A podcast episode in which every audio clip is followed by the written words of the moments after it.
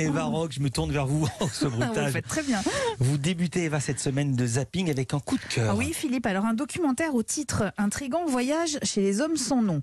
Sous-titre du fameux documentaire Carnet de route de l'écrivain Sylvain Tesson, au cœur de la Guyane française aux côtés des hommes de la Légion étrangère.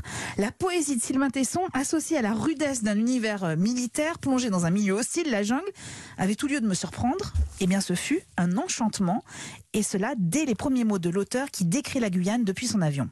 Ce que voit l'œil au premier abord, une couverture sombre, plane, d'apparence moutonnée, comme une grande étendue de boursouflure verte, uniforme, inerte, silencieuse, stable.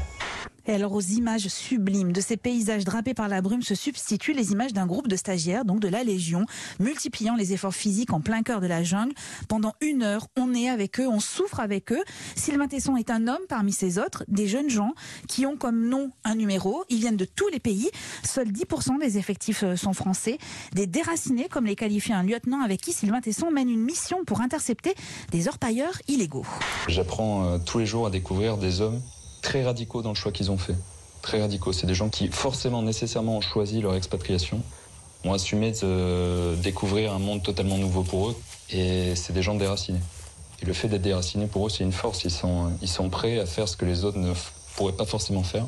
Avec une culture du perfectionnisme qui, qui moi, me laisse toujours euh, béat, chez la plupart. Et avec un- une honnêteté qui est souvent touchante.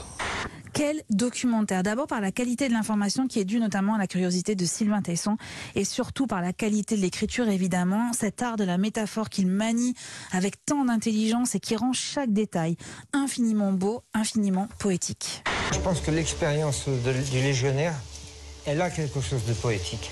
Il y avait un poète qui était Blaise Sandras et qui a dit que l'homme de guerre comme le poète étaient tous les deux couturés de cicatrices. C'est une belle phrase. Je comprends ça. Et d'ailleurs, ce poète, il était légionnaire. Ah. Blaise Sandras. Il a été légionnaire volontaire pendant la guerre de 14. Le regard de Sylvain Tesson sur ce monde offre une dimension inédite à ce corps de l'armée de terre française et surtout à ce territoire aussi si méconnu de la Guyane. Mon seul regret, c'est l'heure de diffusion un peu tardive, 23h10 sur France 2. Alors heureusement, il y a le replay évidemment, mais je trouve que ça méritait une meilleure exposition.